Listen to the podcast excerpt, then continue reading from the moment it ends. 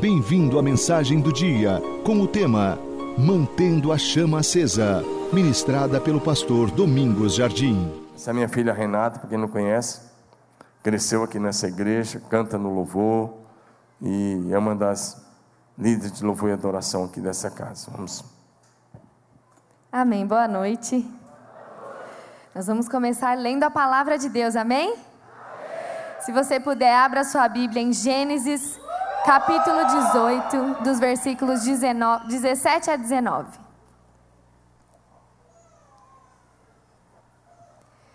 Então o Senhor disse: Esconderei de Abraão o que eu estou para fazer?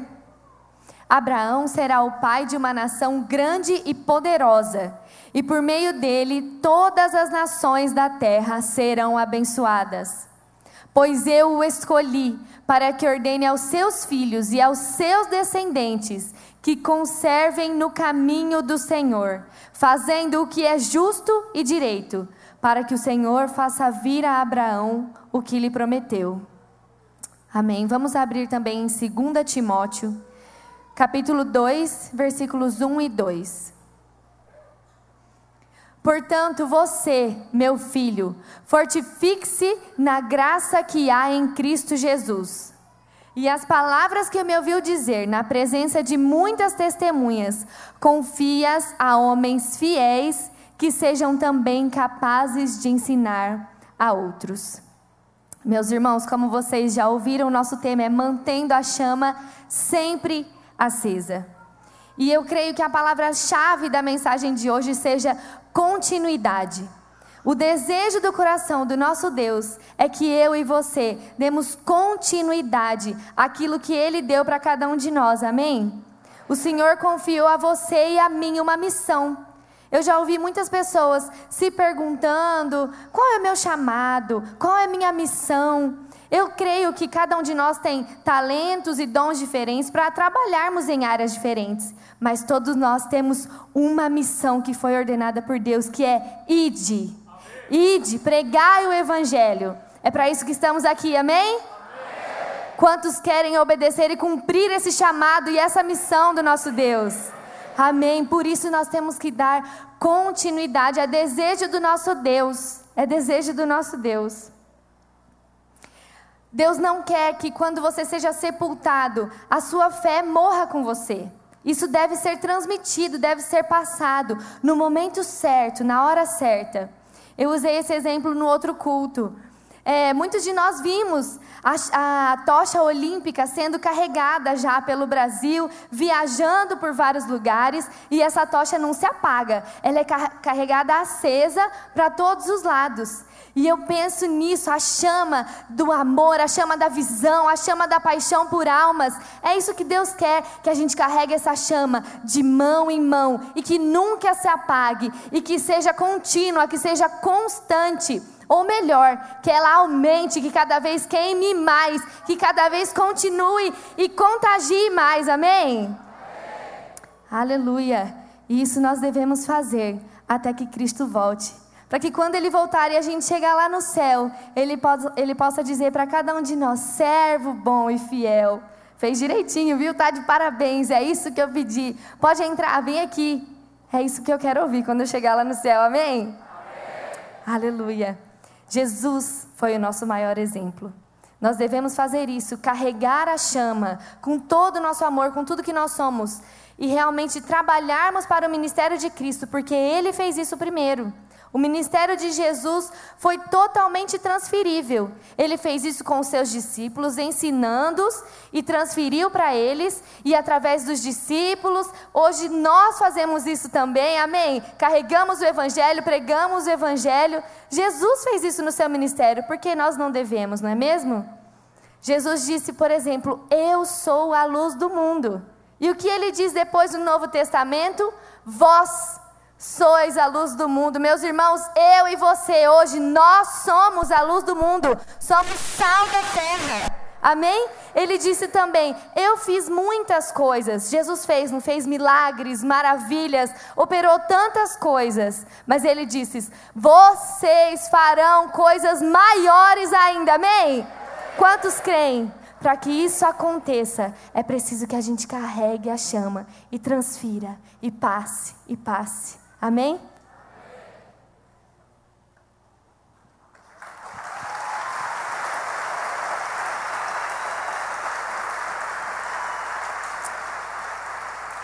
Amém. Diga de novo, mantendo a chama sempre acesa. Em primeiro lugar, então, a primeira coisa que quero enumerar que a chama do avivamento deve ser passada de pais para filhos. Diga isso, todos vocês, bem bonito. Vamos lá? A chama Essa é a expectativa do coração de Deus. Esse é o desejo do Senhor Jesus. E é para isso que o Espírito Santo veio. E o Espírito Santo é quem nos capacita. E é quem mantém essa chama acesa em nossos corações. Mas Ele quer que essa chama seja passada continuamente, de pais para filhos, até que o nosso Senhor Jesus retorne para buscar a sua amada igreja. Diga amém. amém.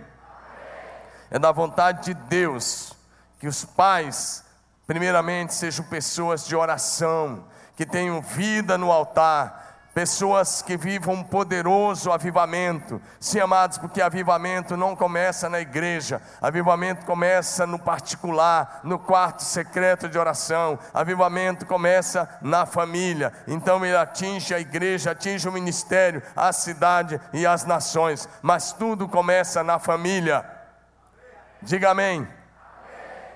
Então Deus quer que os pais, as mães sejam homens e mulheres de muita oração, gente que vigia, gente que anda em santidade, gente que tem compromisso com a fidelidade, com a lealdade ao Senhor, a sua palavra, gente que é compromissado com o discipulado e que na hora certa passa a chama aos seus discípulos, passa a chama aos seus filhos biológicos e aos seus filhos espirituais, para que eles continuem correndo com a mesma chama, com a mesma visão, com a mesma paixão, com o mesmo sentimento, com a mesma coragem, com a mesma determinação, com a mesma fé, todos os dias da sua vida. Você viu amém, amada igreja? Para que as futuras gerações possam andar abençoadas por Deus. Diga amém. amém. Diga aleluia. Eu quero começar olhando um pouquinho para vocês é, sobre um homem chamado Abraão. Diga Abraão. E eu quero olhar para o filho dele chamado Isaac. Sabe, querido, eu coloquei essas três cadeiras, olha para essas três cadeiras.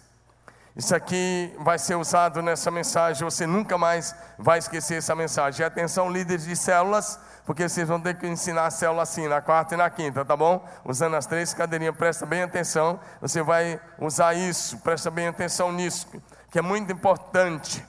Ah, meu querido, um dia Deus chamou um homem chamado Abraão, e ele andou com Deus por muitos anos. Ele passou a chama da fé para o seu filho Isaac, passou para o seu filho Jacó, e é muito interessante a maneira como eles foram passando, e essa mesma fé, essa mesma visão, essa mesma missão foi sendo passada, passada. Abraão viveu há dois mil anos antes de Cristo, antes de Cristo, mas os seus descendentes foram abençoados por causa da obediência dele, por causa da fé dele, e eles e porque andaram na mesma visão e na mesma fé, dando continuidade à mesma missão. Sabe o que aconteceu no Velho Testamento? No Velho Testamento, Deus passou a ser conhecido como Deus de Abraão, de Isaac e de Jacó. Abraão, pai de Isaac e avô de Jacó. E Jesus Cristo, na plenitude dos tempos, veio da descendência de Abraão. Diga amém. No livro de Êxodo, capítulo 3, verso 6. Êxodo, capítulo 3, verso 6. Nesse texto, Deus está se apresentando a um homem chamado Moisés, lá no Monte Sinai, para que ele se tornasse o libertador do povo de Deus. E aí Deus se dirige a ele assim: disse ainda: Eu sou Deus de seu pai, o Deus de Abraão, o Deus de Isaac e o Deus de Jacó. Então Moisés cobriu o rosto, porque teve medo de olhar para Deus. Deus está chamando um libertador. E Deus não se apresenta como Deus criador dos céus e da terra, o que Ele é. Ele não se apresenta como o Todo-Poderoso, El Shaddai. Ele não diz isso. Ele diz: Eu sou o Deus dos seus antepassados. Eu sou o Deus do seu pai. Moisés viveu há 400, 4, ah, desculpe, 600 anos depois de Abraão, quase 600 anos por aí depois de Abraão. E Deus está dizendo: Eu sou Deus do homem que deu origem a esse povo, o Deus do pai dessa nação. Eu sou o Deus de Abraão, de Isaac e de Jacó. E Moisés cobre o rosto quando Deus se apresenta assim, porque ele conhecia a história dos seus antepassados. No versículo 15, Deus repete essa mesma coisa a Abraão. Ele, ah, desculpe, a Moisés. Disse Deus ainda mais a Moisés: Assim você diga aos israelitas: O Senhor, o Deus dos seus antepassados, o Deus de Abraão, o Deus de Isaac, o Deus de Jacó, enviou-me a vocês. Esse é o meu nome para sempre, nome pelo qual serei lembrado de geração em geração. Diga aleluia. Ou seja, Deus era aliançado de Abraão. Quando o nome dele ainda era Abraão, Abraão, só Abraão, Deus mudou depois para Abraão. Lá em Gênesis 15 nós temos isso. Deus, o Deus eterno, todo-poderoso, o Altíssimo Deus, o Santíssimo Deus, ele tirou uma das letras do meio do seu nome e colocou no meio do nome de Abraão, por causa dessa aliança dele, de Deus com Abraão. E ele mudou o nome de Abraão para Abraão, que significa pai de muitas nações. Mas Deus, ele faz questão agora de se apresentar como Deus de Abraão, de Isaac e de Jacó. Olha para mim, pai e mãe que está aqui. E eu quero te fazer uma pergunta. Deus hoje, nessa geração, nesses dias, ele pode se apresentar a alguém dizendo: Eu sou Deus, eu sou Deus do Fabiano, eu sou Deus do Claudinei, eu sou Deus do Elber, eu sou Deus do David, do André, do Danilo, do Dino, do Elber, eu sou Deus, eu sou Deus deles. Deus pode se apresentar. E aí coloca o seu nome. Deus pode se apresentar dizendo: Olha, olha para ele. Eu sou o Deus deles. Foi assim que ele se apresentou a Moisés. E Moisés se tornou o libertador do povo. Isso é muito precioso, isso é muito especial. Meu querido, lá em Mateus capítulo 1, nos versos de 1 a 17, nós temos a lista dos antepassados do Senhor Jesus, a genealogia de Jesus Cristo. E aí começa desde Abraão, essa genealogia aí está pela metade. A de Lucas está de Adão a Cristo. Mas eu quero olhar para essa daí um pouquinho, porque de Abraão até Jesus são 42 gerações, dois mil anos, 42 gerações, 14 gerações de Abraão até o rei Davi, 14 gerações do rei Davi até a deportação para a Babilônia, e 14 gerações desde a deportação para a Babilônia até Cristo. 42 gerações. E cada nome que você lê, talvez você vai ler, se você está lendo a Bíblia, você lê e você nem gosta daqueles nomes, tem alguns nomes estranhos para nós. Fulano gerou o ciclano, e outro gerou tal, e outro gerou isso. Mas para mim a genealogia tem outro significado. Para mim esses, essas 42 gerações foi gente que recebeu a chama da fé das mãos de Abraão, das mãos de Isaac, das mãos de Jacó e continuaram com ela por 42 gerações. Por 42 gerações a chama não se apagou. Diga aleluia. Preste atenção nisso. Dois mil anos. Dois mil anos de chama acesa. E agora nós estamos a dois mil anos depois de Jesus Cristo. Dois mil e poucos anos depois de Jesus. Sabe por que nós estamos reunidos aqui em nome de Jesus hoje à noite? Porque Jesus passou a chama, como a Renata disse. Ele disse: Eu sou a luz do mundo. Depois ele disse: Vocês são a luz do mundo. Ele passou a chama. E ele disse para os seus discípulos: Como o Pai me enviou, eu também os envio. E os discípulos fizeram a parte deles.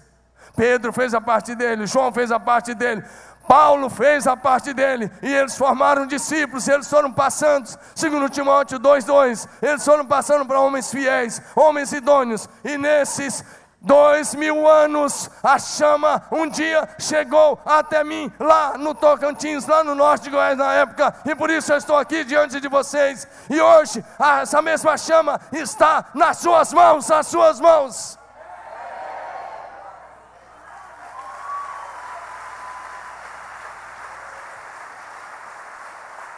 A grande pergunta é: ela vai se apagar nas suas mãos ou ela vai ser transferida? Você pode transferir para o seu discípulo ou para o seu filho discípulo. Você só tem essas duas opções: ou para o filho biológico, ou para o filho do discipulado. Diga amém. Diga amém. E é preciso que você entenda isso. Nós estamos aqui para dar continuidade. Deus não quer que a sua fé seja sepultada com você. Deus não quer que você vá para o céu, seus filhos vão para o inferno. Nós não geramos filhos para povoar o inferno. Nós geramos filhos para povoar o céu. Mas eles só povoarão o céu se eles forem discipulados pelos pais. Diga amém. É dever dos pais fazer de tudo para ensinar os seus filhos a amar o Senhor de todo o coração, a obedecer a palavra de Deus, a servir ao Senhor com fidelidade todos os dias da sua vida. Vejamos o que está em Deuteronômio capítulo 6, versículos de 5 a 9. Deuteronômio 6, verso 5 a 9. Ame o Senhor, seu Deus, de todo o seu coração, de toda a sua alma e de todas as suas forças. Dizendo, ame ao Senhor com toda a sua consciência, de todo o seu intelecto, com todas as suas emoções, todos os seus pensamentos, com toda a sua vontade. E também ele diz: use o seu físico, se for necessário.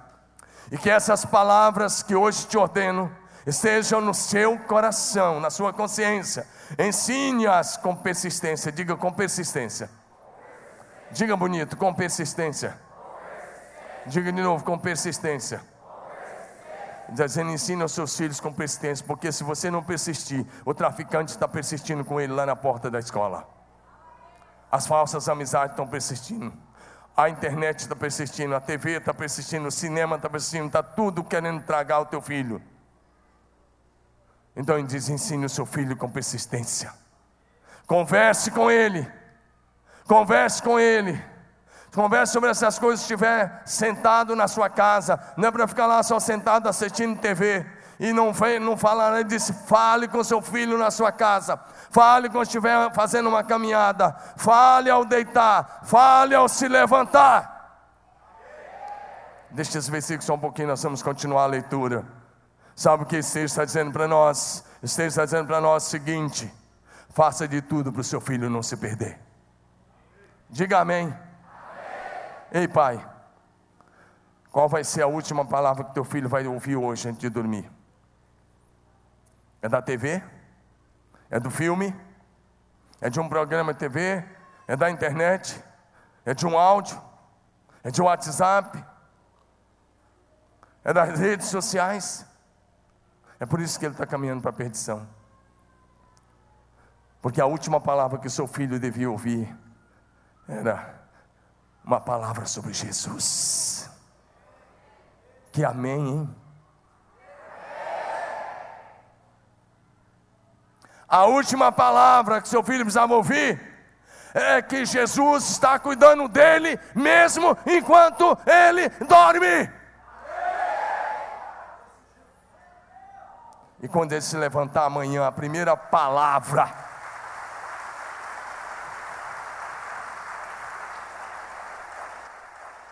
Quando ele se levantar amanhã, a primeira palavra não é estou com fome, ou tem que levantar para ir para a escola. Amanhã, quando ele se levantar, a primeira palavra, que lindo dia, bom dia, amado Jesus, que vamos fazer junto hoje? Jesus te ama, meu filho. Jesus está no controle. Ele vai cuidar de cada detalhe na sua vida hoje. Amém? É o que está dizendo. Fale ao deitar e ao levantar. Continua o texto. Amarre-as como sinal nos braços. Prenda na tua testa. Ele está dizendo: ensine pelo exemplo. Diga exemplo. Diga exemplo.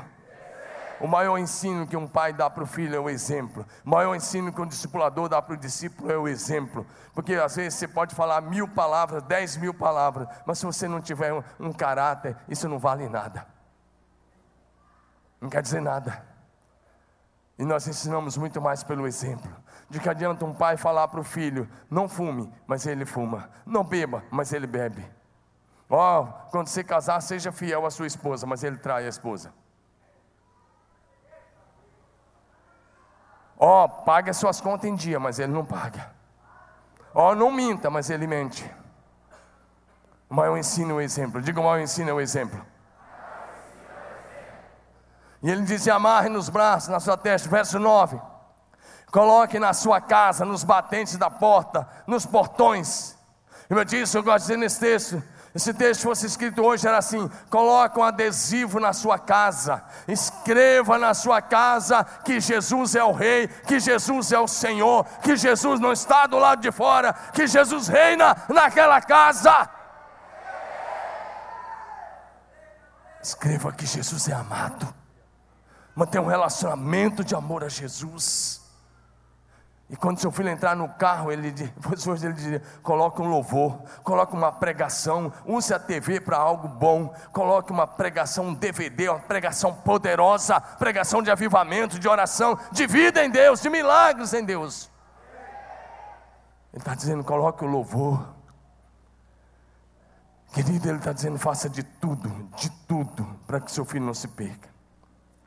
É missão dos pais deixar um legado de fé para os seus filhos, netos e bisnetos, para toda a sua descendência, ou mesmo para a sua dinastia.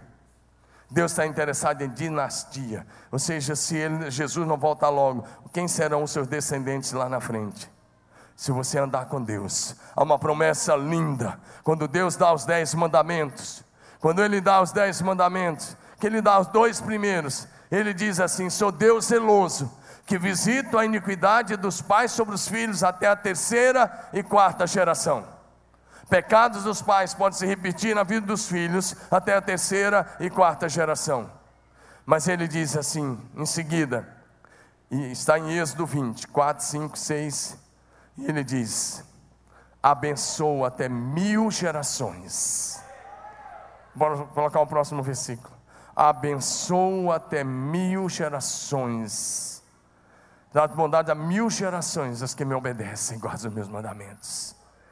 Ou seja, se Jesus não voltar e você for alguém santo, obediente, fiel, leal, alguém que anda com Deus, lá na frente, gente vai estar sendo abençoado por causa da tua obediência, por causa da tua lealdade, por causa da tua fidelidade. Diga isso. Amém? amém.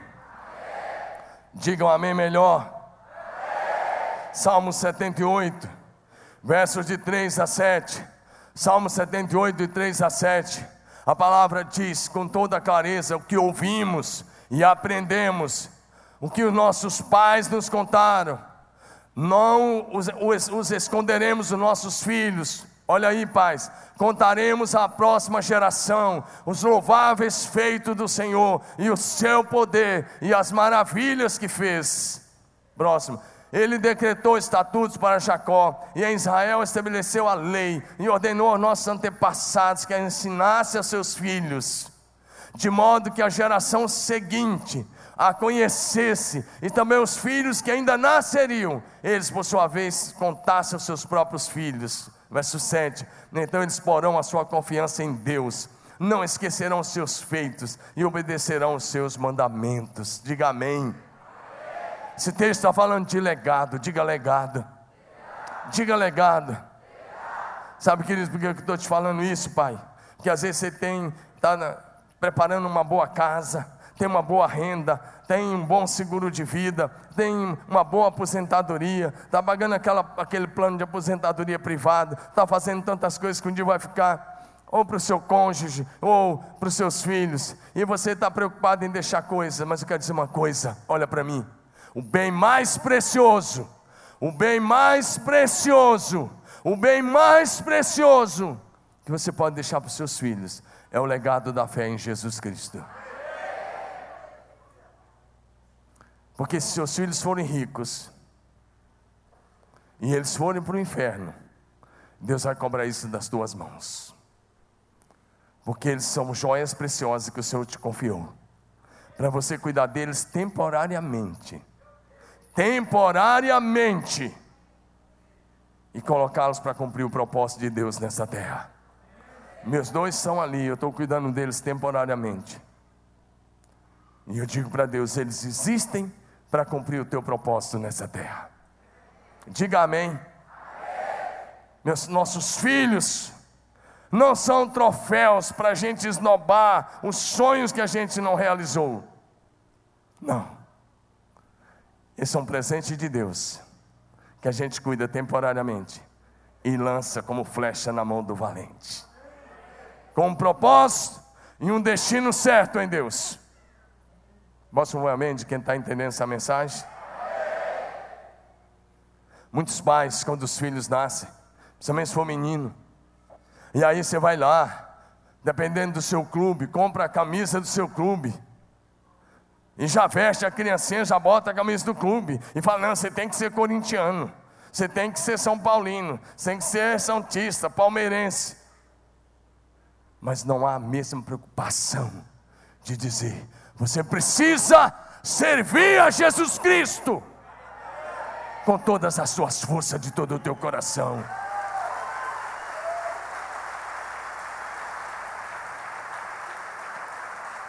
Veja bem, pai, você passa até o seu time do coração, você só não passa a fé em Deus. A salvação do teu filho não é uma escolha dele quando ele for maior de idade. A salvação do teu filho é uma decisão sua de ensiná-lo a andar com Deus. Então, quando ele for velho, não se desviará do santo caminho de Deus. Diga amém. amém. Diga amém. amém. Eu vejo algumas pessoas que pedem, pedem um filho, aí vem e Deus dá. Aí se afasta da igreja. A bênção virou maldição. Peraí, você pediu, Deus deu. Meus dois filhos estão ali sentados. Uma tem 25, outra tem 23 anos. Um tem 25, outro 23. E olha para mim. Desde os oito dias de nascido, eles foram criados dentro da igreja, literal dentro da igreja. O Davi, que vai falar daqui um pouco, algumas vezes eu começava a pregar e ele era tão pequeno. E às vezes eu lembro de às vezes ele era bastante ativo, bem ativo, bem bagunceiro às vezes. Como qualquer criança. E eu lembro de um dia que eu estava pregando, escutei um barulho assim atrás no batistério. Ainda bem que o batistério estava seco, tinha um batistério grande assim, que era lugar de batizar as pessoas. falei, Rosane, dá uma volta, que tinha um cortinado, uma parede, dá uma volta ali atrás. Estou escutando um barulhinho. Ele tinha saído da classe de criança, ele tinha uns dois anos, e não sei o que a professora, talvez pestanejou um pouco, ele vazou da classe. E ele estava dentro do batistério. Ainda bem que estava vazio, não tinha morrido. Agora presta atenção. Eu lembro de um dia também que nós estávamos é, no culto ali na 9 de julho. Ele tinha uns dois para três anos. E nós acabamos o culto e todo mundo meio-dia com aquela pressa de comer aquele, aquele franguinho assado, alguma coisa assim. E nós trancamos o templo e tudo e fomos embora para casa. Cheguei em casa, olhei para minha sogra. Ela está morando com a gente na época, ela até está ali. Falei, cadê o Davi? Não veio com a senhora não? Não. Olhei para Rosângela, não, não. Voltamos na igreja, abrimos o templo.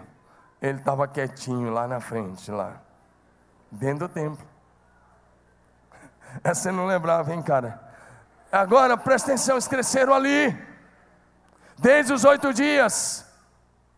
Aí você ganha neném, agora não vou na igreja, porque tem neném. Meu querido, Jesus foi apresentado com 40 dias. É Jesus. Gravidez não é doença. E filho não é problema. Gravidez não é doença e filho não é problema. Gravidez é bênção e filho é bênção do Senhor. E tem que ser criado na casa de Deus.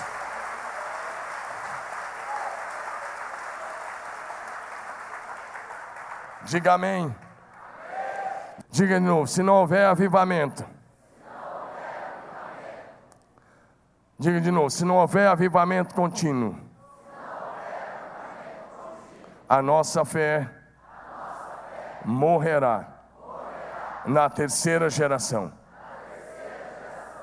Presta bem atenção, senhores pais. Servir a Deus está aqui não é uma religião, é um compromisso de carregar a chama da fé sempre viva.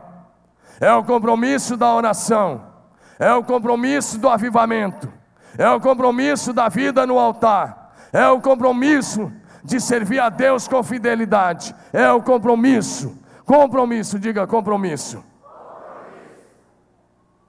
Querido, eu vou usar para isso a ilustração. Ilustração não, uma história verdadeira. Porque se não houver discipulado, se não houver oração fervorosa, se não houver avivamento contínuo, a nossa fé morrerá na terceira geração. Diga terceira geração. Terceira geração. Primeira geração, olha para essas cadeiras agora. Vamos usar três homens aqui. Diga assim: Davi, Salomão, Roboão. Diga de novo: Davi, Salomão, Roboão. Aqui nós estamos, eu quero que você olhe aqui pela fé. Eu preciso que você enxergue sentado aqui o grande rei Davi, rei de Israel, homem segundo o coração de Deus, homem que governou Israel 40 anos, homem que escreveu 73 salmos homem de Deus, com todas as letras maiúsculas, homem lembrado até hoje nas Escrituras Sagradas, está registrado o nome dele muitas vezes. Um homem que tinha prazer na adoração. Aqui nós temos a geração avivada, diga geração do avivamento. Agora nessa segunda está Salomão, diga geração morna. E agora aqui está Robão, diga geração morta. Isso é que eu estou te falando é muito sério. Olha para mim, não perde isso. O rei Davi, ele construiu um tabernáculo, uma tenda em Jerusalém. Ele levou a tenda para lá. Desculpe, levou a arca da aliança para lá. E ele colocou a arca da aliança em Jerusalém. E a arca ficou lá. Ele governou 40 anos, mas quando ele levou, ele estava sete anos no poder, quando ele é, dominou Jerusalém. E ele leva a arca da aliança para Jerusalém. E durante 33 anos, a adoração não parou, nem de dia e nem de noite. Diga assim: adoração 24 horas por dia. Sete dias por semana. Foi o que aconteceu durante 33 anos do reinado de Davi. Ele colocou os sacerdotes, os levitas, e eles cumpriam os seus turnos, cada um tinha o seu turno, e eles levavam o povo a adorar e a celebrar ininterruptamente 33 anos. E ele passou a chama para o rei Salomão. Diga Salomão. Depois de 40 anos, ele passou a chama para esse homem chamado Salomão. Davi morre e Salomão fica no reino no lugar dele. Os primeiros sete anos de Salomão foi bênção. Deus apareceu a ele duas vezes. Na inauguração, ele construiu o templo ao Senhor. Na inauguração do templo, Deus mandou a sua própria nuvem de glória, seu Shekinah desceu lá. Foi tão forte que as pessoas não conseguiam ficar em pé. Mas, vamos para 1 Reis capítulo 11. 1 de Reis, livro de Reis capítulo 11, versos de 1 em diante. Por favor, meu filho, projeta aí. Presta atenção, estamos olhando para a segunda geração. Aqui uma geração avivada, aqui uma geração santa, aqui uma geração poderosa em Deus, aqui uma geração que começa bem e termina mal. O rei Salomão amou muitas mulheres estrangeiras, além da filha de Faraó. Eram mulheres moabitas, amonitas, edomitas, sidônias e titas, as nações da época. Elas eram das nações a respeito das quais o Senhor tinha dito aos israelitas: Olha o que ele fez, ele quebrou o mandamento. Vocês não poderão tomar mulheres dentre essas nações, porque elas os farão desviar-se para seguir os seus deuses. No entanto, Salomão apegou-se amorosamente a elas. Casou-se com setecentas princesas e trezentas concubinas. E as suas mulheres o levaram a desviar-se. As mulheres fizeram o que com ele? As mulheres de Salomão fizeram o que com ele? Agora olha o próximo versículo. À medida que Salomão foi envelhecendo, suas mulheres se induziram a voltar-se para outros deuses. O seu coração já não era totalmente dedicado ao Senhor, o seu Deus, como fora o coração de Davi, seu pai. Próximo versículo. Ele seguiu Astarote, deusa dos Sidônios, e Moloque, o repugnante deus dos Amonitas. Pode ver que é Deus com D minúsculo, eram ídolos Dessa forma, Salomão fez o que o Senhor reprova e não seguiu completamente o Senhor como seu pai Davi. Diga assim: Davi, Davi. Geração avivada. Diga Salomão, geração morna. Se você ler na, na outra versão, aí, no verso 6 está escrito assim: E fez Salomão o que era mal aos olhos do Senhor. Essa frase só foi dita para a gente que terminou reprovada diante de Deus. Presta atenção no que estou te dizendo.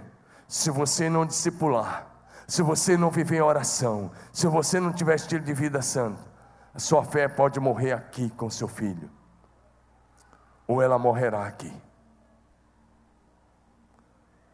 Davi, diga Davi, Davi. Salomão, Salomão. Roboão. Salomão governou 40 anos e ele encerrou mal. Ele não passou a chama corretamente. A chama apagou-se na mão dele. Aqui senta o filho dele, chamado Roboão, que começou a reinar já aos 41 anos de idade. Não era um menino. Ele começa a reinar. E aí o que acontece? A liderança da nação foi até ele e disse: Roboão, nós precisamos, coloca para nós agora, por favor, por favor, coloque aí, por gentileza. Eu quero que você coloque aí esse texto dessa geração. Coloque aí, 1 Reis 12, de 4 a 16. Nós queremos que você abaixe os impostos, a carga tributária está alta demais nós não suportamos. E ele disse: Me dá três dias para pensar e eu vou responder. Então ele consultou os homens que tinham convivido com Salomão, e eles disseram: Baixe os impostos, e esse povo vai te servir fielmente. Ele escutou, mas ele não gostou daquele conselho dos, dos anciãos. Então ele chamou os jovens que tinham crescido com ele. E ele disse: Qual é a ideia de vocês? E os jovens disseram: Responda à nação que o seu dedo mindinho é mais grosso do que os lombos do seu pai. Responda que o seu dedo mindinho é mais grosso. Responda que o seu pai bateu com, chi com chicote, mas você vai bater com chibata. E ele chamou a liderança da nação. E a nação estava ali representada pelos seus líderes. E quando a nação está ali, ele diz: O meu dedo mindinho diante da liderança da nação é mais grosso que os lombos do meu pai. Eu não vou abaixar os impostos, eu vou aumentar. A carga tributária vai ficar mais pesada. Vocês vão sofrer. Eu vou bater em vocês com chibatas. A coisa não vai ficar fácil para vocês. Então os líderes saíram da presença dele. Um homem chamado Jeroboão, que tava, tinha ficado exilado no Egito há algum tempo, ele está na, na frente desse povo e ele chama a liderança das dez tribos. A nação era formada por doze tribos, doze províncias. E ele pega dez províncias, esse Jeroboão, e ele se une e fala: Vamos formar nossa própria nação. E formaram naquela mesma semana. A nação rachou. Aqui o povo escolhido. Aqui o povo que Deus tinha um plano. Aqui o povo que começou com Abraão. Nesse rei Roboão, que tinha uma fé morta. Aqui a nação quebrou. Graças a Deus, aquela chama, ela se manteve a partir da tribo de Judá e uma parte da tribo de Benjamim, porque esse aqui matou a nação. Diga comigo, Pai Santo, avivado, cheio de fé. Diga Salomão, fé morna. Diga aqui, morta. Fé morta. Olha o que pode acontecer com a tua família. Nós não estamos falando de qualquer um, estamos falando de Davi. Pai, olha para mim, eu estou te pregando uma palavra muito séria. Isso tem que te levar, se você é pai ou vai ser pai um dia. Ou você é discipulador, vai ser discipulador um dia, eu tenho discípulos. Presta atenção no que eu estou te falando. Não perde isso aqui.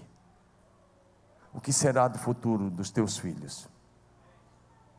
Qual será o futuro dos teus filhos? Eles serão poderosos em Deus? Qual será o futuro dos teus discípulos? Eles continuarão correndo com a mesma chama? Eles terão o mesmo fervor? Eles vão manter a chama acesa? Qual será o futuro dos seus netos, pai? Eu conheço o lado bom dessa história. Por exemplo, o pai do pastor Abe, o irmão Melvin, deixou os Estados Unidos uma vida cômoda e rica. Ele abriu mão de todo o dinheiro que eles tinham da família. E ele e a esposa, que a família era milionária, industriais. Ele deixou tudo e veio ser missionário aqui em Minas, depois em Goiás. E por último lá no Pará. E eles deram a vida pelo Brasil, estão sepultados, o corpo foi sepultado lá em Santarém. Mas o legado é que a Igreja da Paz, só na Bacia Amazônica, tem mais de 500 igrejas da paz. Diga aleluia. Os cinco filhos, um está na glória, mas morreu fazendo a obra, que foi o Lucas. Os outros estão, são pastores e missionários.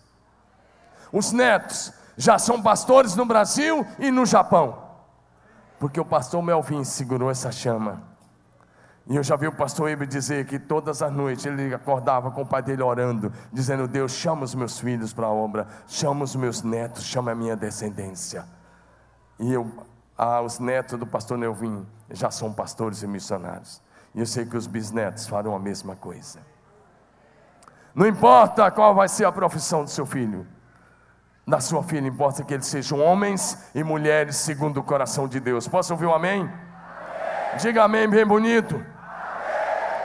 Eu quero voltar num ponto que eu acabei pulando sobre a nação de Israel.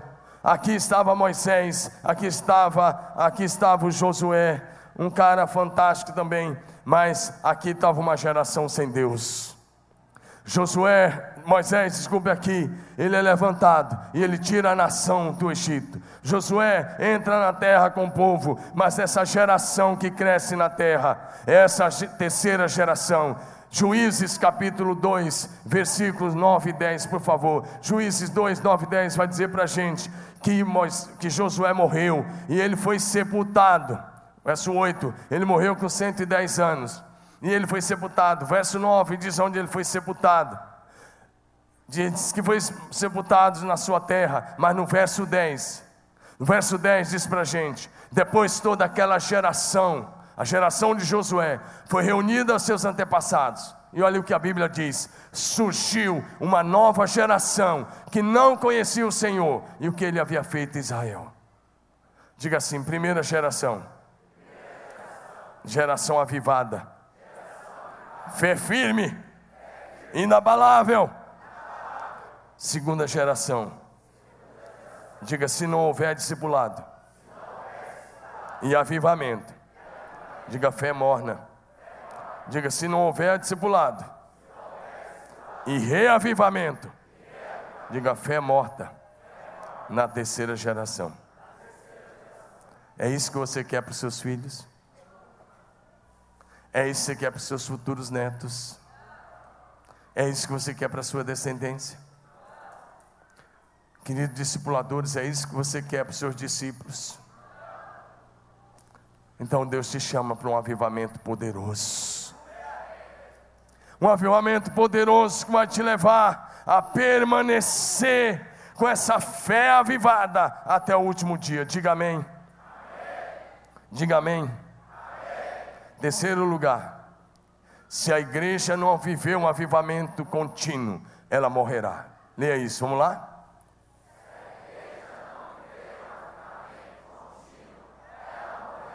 Eu estou usando fogo, para quem não conhece, porque fogo é um dos símbolos do Espírito Santo. E é um dos símbolos do avivamento. Por isso que eu estou usando, só para isso, tá bom? Não é para incendiar ninguém, não. Não fica com medo, não, tá bom? Diga amém. amém. Diga amém.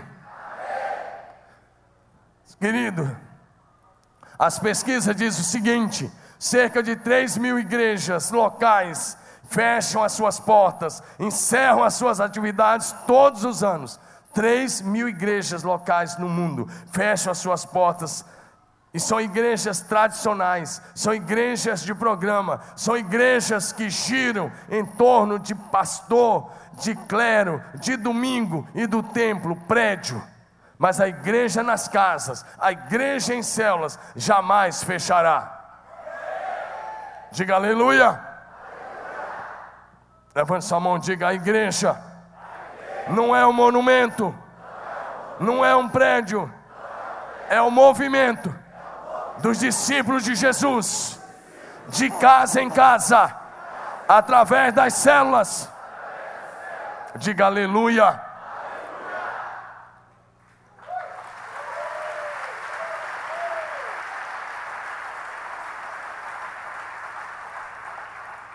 A igreja que é voltada para o monumento, ou seja, para o prédio, e apenas para o domingo e para aquele cultinho de quarta-feira, ela fecha as portas. Três mil igrejas fecham suas portas por ano no mundo. Diga misericórdia. E esses prédios são vendidos para museu, alguns para bares, boates, outros até para mesquitas. Deixa eu te dar um exemplo rápido da Bíblia Sagrada a igreja de Éfeso. Éfeso, capital da Ásia Menor. Essa igreja, Éfeso pertence à Turquia. As igrejas, sete, as sete igrejas do Apocalipse, pertencem hoje à Turquia, fica entre a Turquia e a Grécia. Essas igrejas ficavam ali, nesses, na Turquia, entre, como eu disse, entre a Turquia e a Grécia. Paulo chegou lá, o grande apóstolo. Ficou três anos lá, e por três anos ele pregou a palavra de dia e de noite. Muitos milhares se converteram, dezenas de milhares de pessoas se converteram a Jesus Cristo.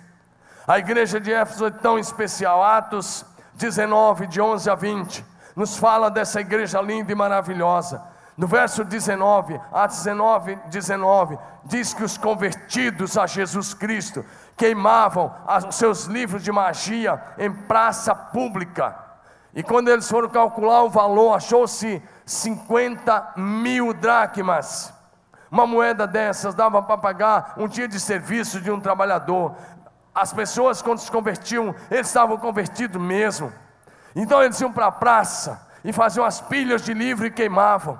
Porque ao queimar os seus livros de magia, de idolatria, de feitiçaria, eles estavam dizendo para a cidade: nós não temos mais vínculo com o Espiritismo, nós não temos mais vínculo com a, a feitiçaria, nós não temos mais vínculo com a magia negra, nossa aliança é com Jesus Cristo de Nazaré. Uma igreja poderosa, hum, dezenas e dezenas de milhares de convertidos. Éfeso tinha 200 mil habitantes, mas essa igreja tinha muitos milhares, muitos milhares.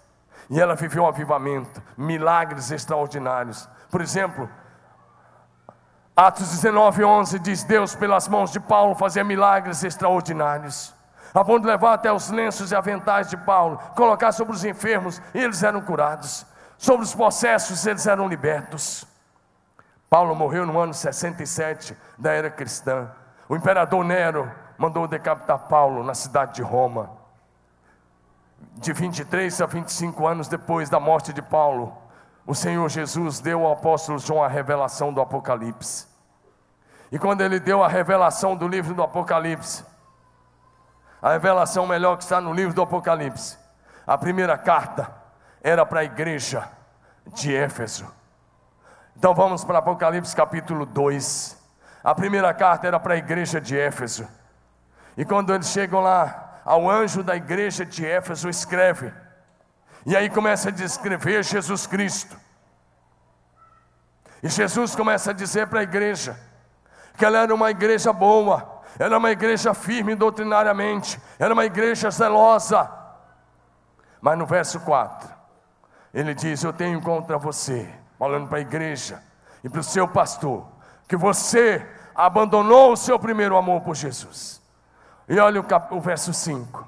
E ele diz: Lembre-se de onde caiu, arrepende-se, pratica, arrependa-se e pratica as obras que praticava no princípio. Se não se arrepender, virei a você e tirarei do seu lugar o seu candelabro. Presta atenção. Igreja avivada nos dias de Paulo. Essa igreja foi pastoreada pelo apóstolo João, foi pastoreada por Tito, discípulo de Paulo, Timóteo, discípulo de Paulo, e mais tarde até Policarpo passou por lá. Mas o que acontece? Olha aqui, dias de Paulo, igreja avivada, diga avivada. Dias da revelação do Apocalipse, diga igreja morna.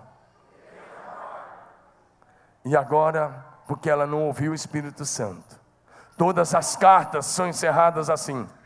Quem tem ouvidos, ouça o que o Espírito Santo diz às igrejas. É assim que encerra essa carta. Apocalipse 2,7. Porque ela não ouviu. O candeeiro foi removido. E a igreja literalmente virou ruínas. Presta bem atenção nisso, querido. Se você não viu o que o Espírito Santo está te falando hoje, você vai sair daqui achando que foi mais um culto, escutou a mensagem. Mas a tua casa vai virar ruína. A sua família vai virar ruína, espiritualmente falando. Presta atenção, vamos evitar o movimento, olha para mim. Eu estou quase caminhando para o final. Eu vejo muitos pacotes de viagem. Eu mesmo já levei várias caravanas a Israel. Mas algumas pacotes dizem assim: vamos fazer o pacote passando pelas igrejas do Apocalipse. As sete igrejas do Apocalipse. E esse pacote passa pela Turquia. A Turquia é um país lindo. Você vai ver muita coisa bonita na Turquia a nível de turismo. Mas quando você chegar na região das igrejas, sabe o que você vai ver? Você não vai ver nenhuma igreja. Você vai ver ruínas, poucas pedras, ou o alicerce de algum lugar, de onde um dia se reuniu uma igreja avivada. Simplesmente porque ela não ouviu o Espírito Santo. O candeeiro foi removido. Quando Deus nos dá um avivamento, esse avivamento tem responsabilidade da gente manter a fé viva, firme, até que Ele volte. Querido, muitas igrejas nasceram e cresceram a partir de um avivamento. A igreja metodista foi assim. John Wesley, um avivalista poderoso. Onde está o avivamento que começou com John Wesley? Onde está? A igreja nem sabe mais. As Assembleias de Deus que começaram em Belém, começou com um avivamento poderoso com dois homens que vieram da Suécia. Assembleia de Deus nasceu da primeira igreja batista de Belém em 1911. Onde está o avivamento que começou lá? Onde está? A política matou. A política matou. Hoje tem forma de avivamento, mas onde está o avivamento? A igreja do Evangelho Quadrangular nasceu de um avivamento poderosíssimo nos Estados Unidos. Nos anos de 1920, a partir de uma pregadora chamada Emily Onde está o avivamento? Onde está? Tem forma, tem nome de pentecostal, mas as igrejas estão morrendo. A Igreja Batista Nacional começou de um poderoso avivamento nos anos 60, especialmente 63, 64. Onde está o avivamento da Batista Nacional? Eu não estou malhando ninguém, apenas dizendo que se a igreja não vive o avivamento contínuo, ela morre. O objetivo dessa palavra hoje, Pai, é despertar você. Discipulador, despertar você a ser um homem em chamas para Deus. Você, mãe, a ser uma mulher em chamas para Deus. E na hora certa, passar a chama para o seu discípulo, para o seu filho. Diga amém.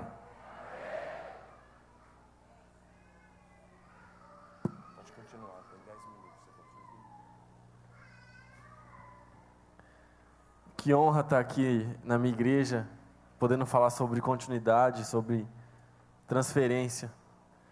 Aqui onde eu cresci, aqui onde eu amadureci, aqui onde eu cheguei até um, nesse momento, tudo que eu aprendi foi aqui. Que oportunidade maravilhosa. E pensar que eu estou tendo a oportunidade de seguir os passos que meu pai tá seguindo, que meu pai seguiu e Pensar que hoje eu posso estar tá aqui, sabe, ministrando a palavra de Deus, é uma, uma coisa muito linda na minha vida. E a questão não é a transferência de função ou de, ou de cargo, não é porque eu vou fazer e seguir fazendo a mesma coisa que meu pai faz, porque não é isso que você, pai, vai fazer com seu filho. Não necessariamente o seu filho vai seguir fazendo a mesma coisa que você faz, exercendo a mesma coisa que você exerce. Mas aqui a mensagem mais importante é a transferência da palavra de Deus e a transferência do avivamento genuíno de pai para filho, de filho para neto e assim por diante na sua descendência, para que a sua família não se perca. Porque o seu filho precisa entender que o mais importante não é ele ganhar dinheiro, trabalhar, ser rico e ter um monte de coisa. Ele precisa entender que o mais importante é que ele está aqui na terra para servir a Jesus Cristo e expandir o reino de Deus. É por isso que seu filho está aqui na terra, é por isso que Deus te deu o seu filho. Para que ele possa viver a vida dele para o nosso Senhor Jesus Cristo, anunciando a boa nova que Jesus Cristo voltará. E eu cresci aqui na igreja, como meu pai falou, literalmente eu cresci aqui na igreja. E tenho tantos amigos de longa data aqui comigo hoje. Ramon está lá no fundo, me conhece desde que eu tenho, sei lá, uns três anos. O Luan está aqui na câmera, aqui atrás, e tantos outros amigos que eu amo tanto e que cresceram junto comigo. E esse crescimento na igreja me trouxe a oportunidade de ter tido contato também com pessoas cristãs de outras igrejas, de, de, de outro, com, contato com outras denominações e tudo mais. Com 11 anos de idade, meu pai me mandou para minha primeira campanha de Kings Kids, para minha primeira campanha de Jocum. Foi em Assis. O líder dessa campanha é o pastor Valdir Galdense. E eu tinha 11 anos de idade. Eu lembro até hoje, porque meu pai me deixou lá e logo no primeiro dia eu fui jogar bola. Você lembra disso, pai? Eu fui jogar bola e tinha uma pedra solta na quadra. Eu levei um tombo, bati a cabeça no primeiro dia. Na, tipo, meu pai estava lá ainda, tinha acabado de me deixar. E aí eu já fiquei com um galo na testa desse tamanho. Meu pai tem certeza, cara, você quer ficar aqui? Eu falei, não, vou ficar, vai ser bom.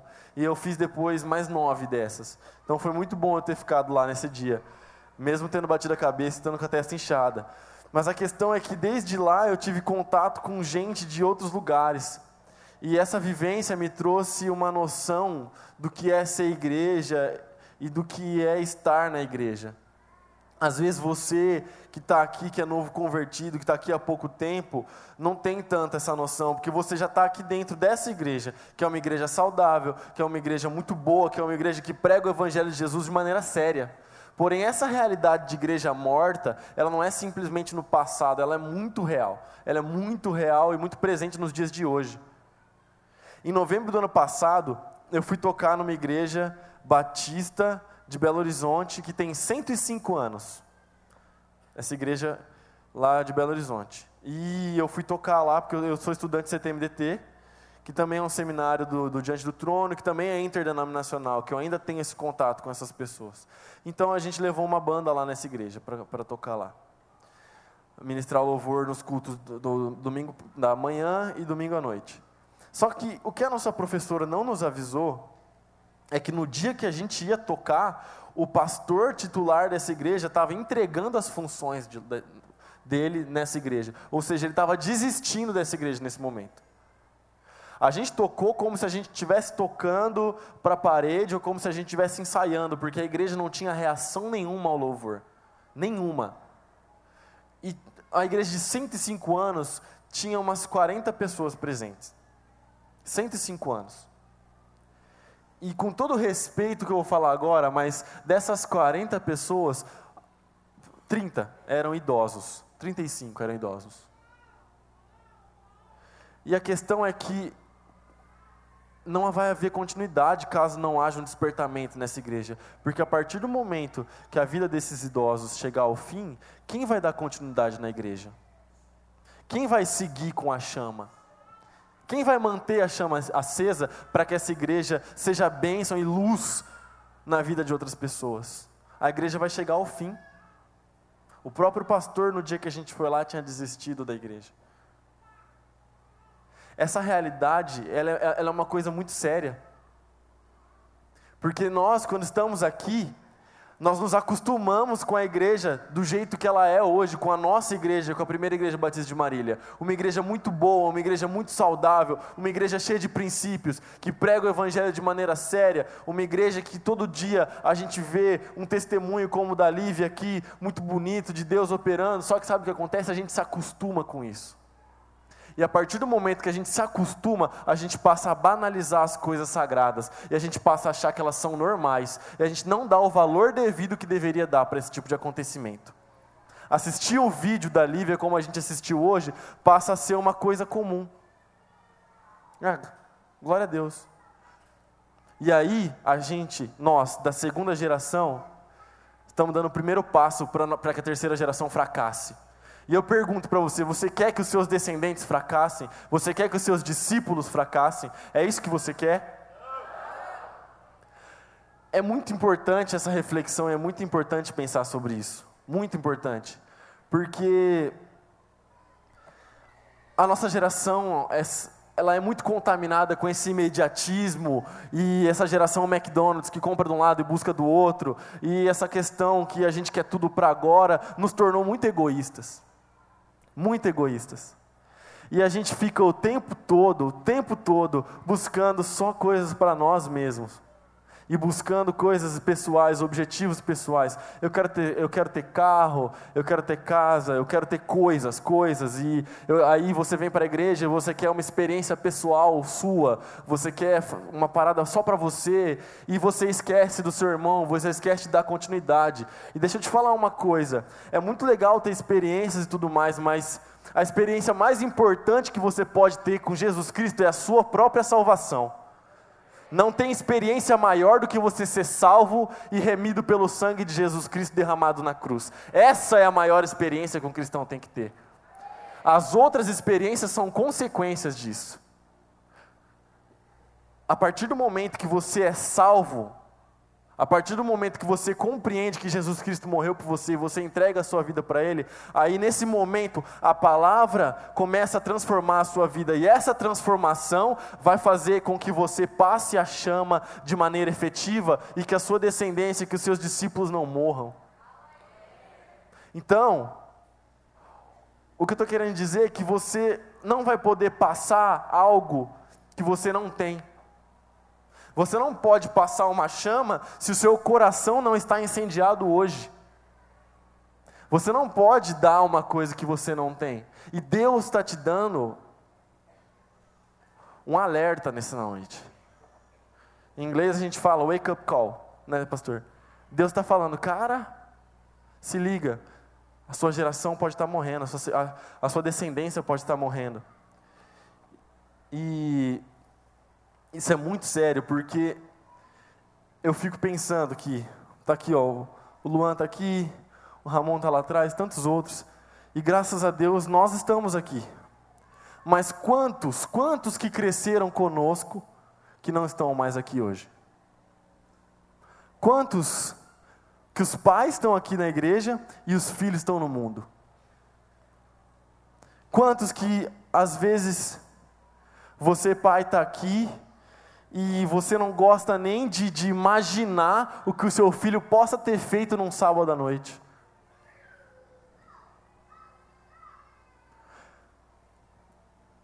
Quantos aqui, nas líderes de célula, sabem o tanto de gente que já passou pela sua célula e já foi embora?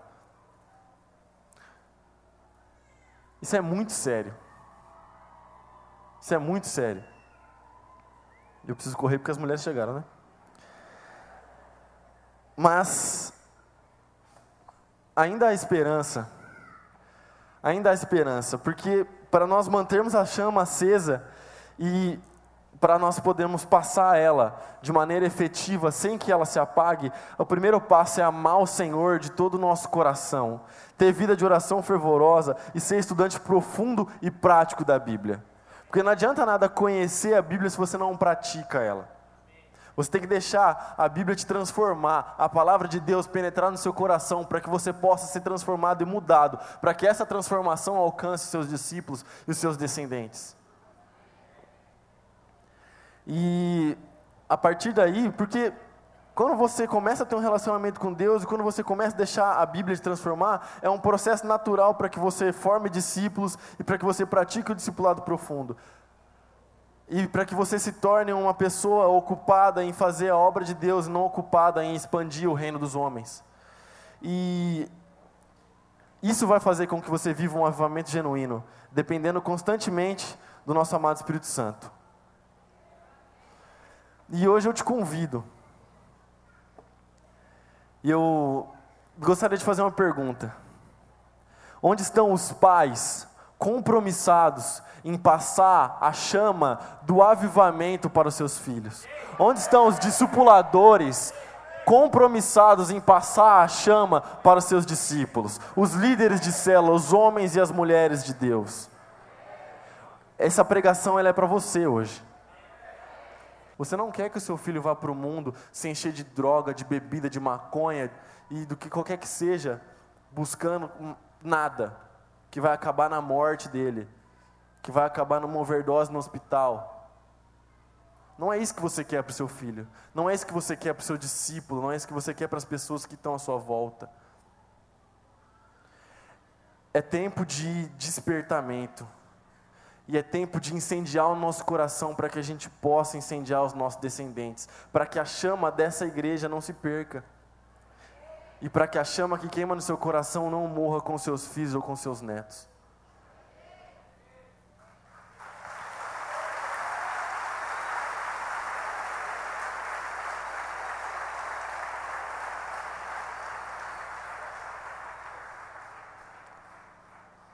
Davi fez uma pergunta: onde estão os pais? Eu quero perguntar: onde estão os filhos? Que vão dizer: custe o que custar, eu vou correr com essa chama, até que Jesus volte. Todos os pais, os filhos que querem fazer esse compromisso, coloque-se em pé agora. Eu não vou chamar para ir à frente por causa do nosso tempo. Mas você vai se colocar em pé dizendo: Eu me comprometo de manter a chama acesa, de discipular meus filhos biológicos, os filhos espirituais, de viver um avivamento contínuo até que o Senhor volte.